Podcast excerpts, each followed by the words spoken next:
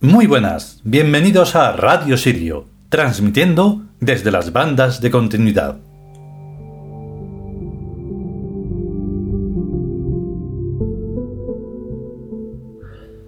La verdad es que a ver, por un lado uno echa un poco de menos que haya un poco más de vidilla, ¿no? En este mundo tan muerto y tan y tan abandonado. Bueno, el mundo humano me estoy refiriendo, por supuesto. Y por otro lado dices, menos mal que incluso espantamos a los que están en ese mundo que vamos a mencionar hoy de los espiritistas y de los misterioseros y todo eso. Hubo un tiempo en el que sí que estuvieron cerca porque se creían que, no sé, estaban vinculados de alguna manera, pero ya hace tiempo que no y, y les espanta, les espanta todo esto porque claro, es verdad. Y el mundo en el que ellos se mueven no solo es mentira, sino que no tiene ni pies ni cabeza. Todo esto tiene unos pies y cabeza que solo, pueden, solo puede verse y sentirse, digamos, desde ese triángulo del que estamos hablando. Por cierto, que por si acaso hay alguien que se esté equivocando, no tiene nada que ver con ningún otro triángulo.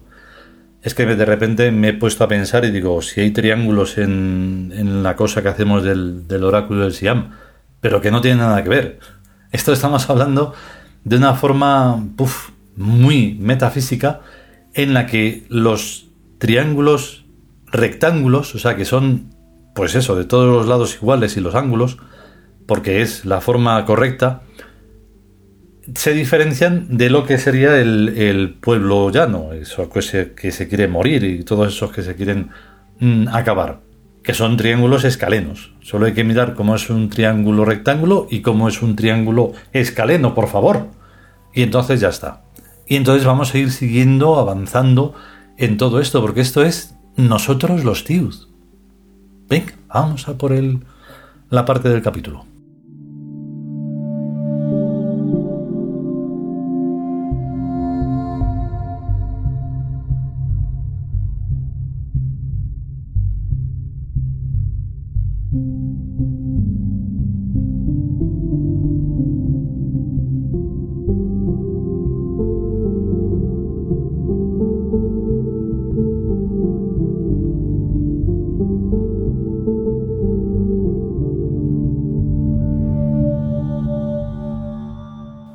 Nosotros los Tiud.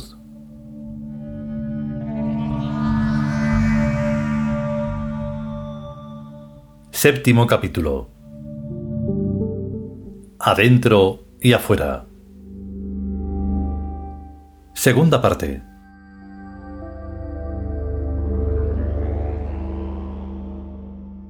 El empirio es pues un supremo lujo que nadie utiliza en la vida eterna ordinaria su función, que la tiene, es albergar al Trom, o mente universal que duerme y sueña, que es a su vez lo que mantiene y dinamiza a los tres parámetros, y ser residencia oficial de las supremas instituciones del imperio, aunque todo prácticamente funciona bajo piloto automático.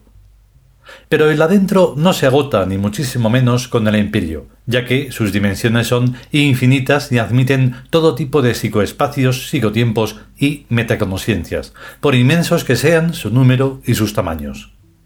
Esto solo se comprende con mentalidad geométrica, que en el adentro es completamente imprescindible.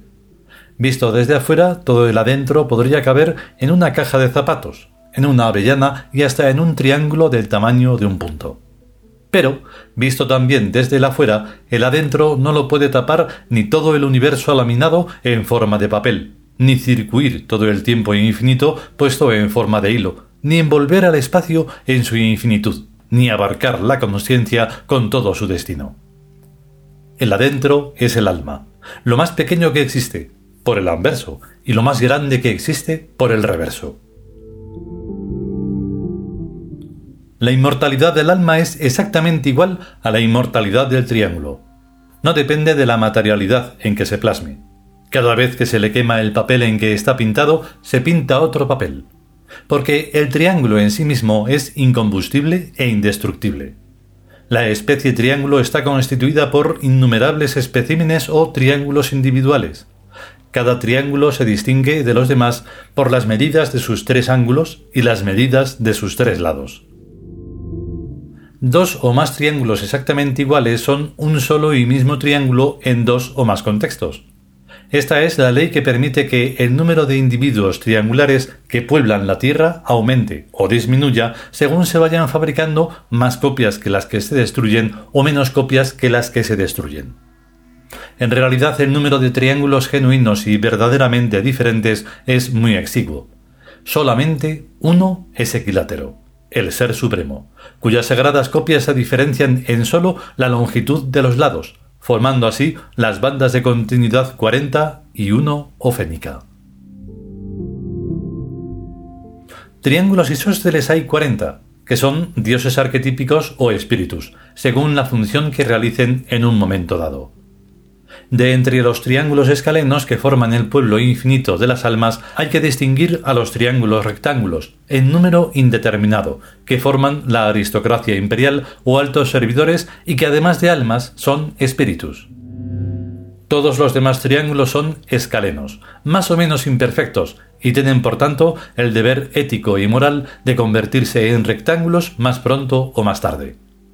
Para ello tienen que conseguir que su vector tiempo y su vector espacio formen un ángulo de 90 grados. Traducido esto a vida ordinaria, significa que todos sus actos y creaciones deben mirar en el fondo hacia la eternidad.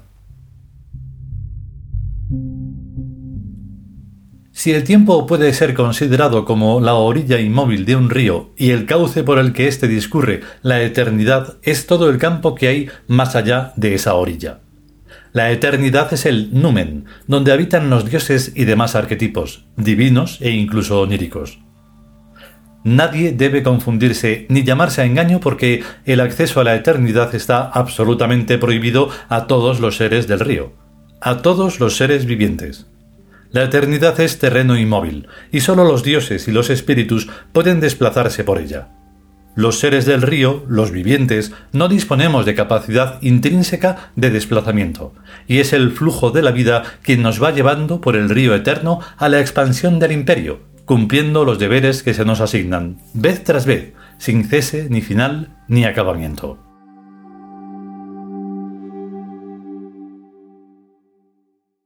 Los escalenos espiritistas suponen que es muy fácil alcanzar la orilla de la eternidad, a la que llaman el más allá. Se equivocan. La eternidad es sumamente resbaladiza y no ofrece ni el menor asidero donde agarrarse o siquiera tocar, como no sean las fechas del calendario, que también son resbalosas y van quedándose atrás. El más allá es precisamente eso, algo que siempre está más allá y por tanto nunca se alcanza. Incluso ni las fechas del calendario están realmente grabadas en la inmóvil orilla del tiempo eterno. Esas fechas son estructuras espaciales fluyentes, grabadas en papel o en piedra, que son también estructuras espaciales fluyentes, como las tumbas y los esqueletos y demás macabrerías de los escalenos espiritistas.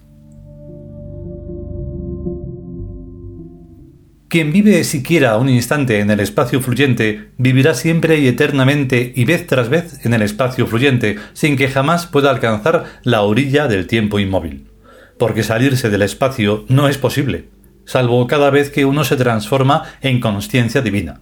Entonces sí, entonces se entra en la eternidad y se pueden recorrer los siglos al derecho y al revés y para adentro. Pero siempre y en todos los casos hay que volver al río espacial que fluye, a vivir. La eternidad no admite basura. En realidad a la gente no se les hace ningún favor manteniéndolos vivos vez tras vez eternamente, sino que esta es la única forma de evitar que ensucien el mundo de los dioses. Si cada vez que se mueren fueran admitidos en lo eterno, el montón de escalenos que habría cubriría a estas alturas ya hasta al imperio. Mejor es que la enguarrada sea la vida. Y eso a pesar de que desde el mismísimo triángulo equilátero hasta el más humilde de los rectángulos tenemos que vivir también en la vida, que es donde se vive, y realizar aquí nuestras funciones y quehaceres. Pues aún así, esto es mil veces preferible a que el supremo lujo, Birk, la ciudad de los dioses, sea profanada por la chusma escalena. Eso jamás. Cualquiera podría pensar, después de oír esto, que nosotros somos muy poco caritativos. Y no es eso. Lo que tenemos es ojos en la cara y mentes en el triángulo, que ven y perciben y disciernen cómo los escalenos no se preocupan ni lo más mínimo de sus grados y de sus micras, que son suyos, y que son a ellos mismos a quienes en primer lugar están perjudicando. Si una tribu de escalenos se están muriendo de hambre y miseria porque en vez de prevenir y trabajar se llevan todo el tiempo holgazaneando, ¿de qué se pueden quejar? Ni qué derecho tienen a la lástima de nadie. Si un escaleno se empeña en tener un ángulo de 19 grados, pongamos por caso, con lo nefasto y pernicioso que es eso, ¿con qué autoridad moral se nos va a pedir que seamos caritativos? Que se muera. Verá como cuando vuelva a ser chico le corrigen ese ángulo, por la cuenta que les trae a los progenitores.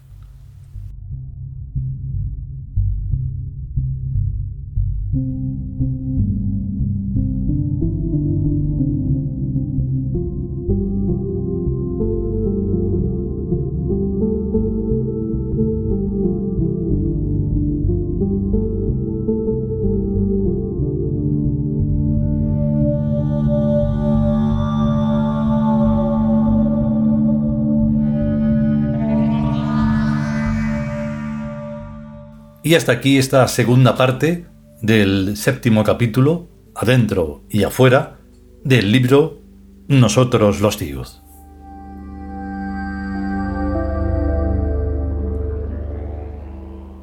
Claro, porque siempre hay que dejar las cosas muy claras, ¿vale? Porque si no, tendemos a despistarnos. Ya es complejo todo esto que estamos contando, como para encima mm, que, sea, sea, que se compleje más porque eh, no lo estamos comprendiendo, que será normal.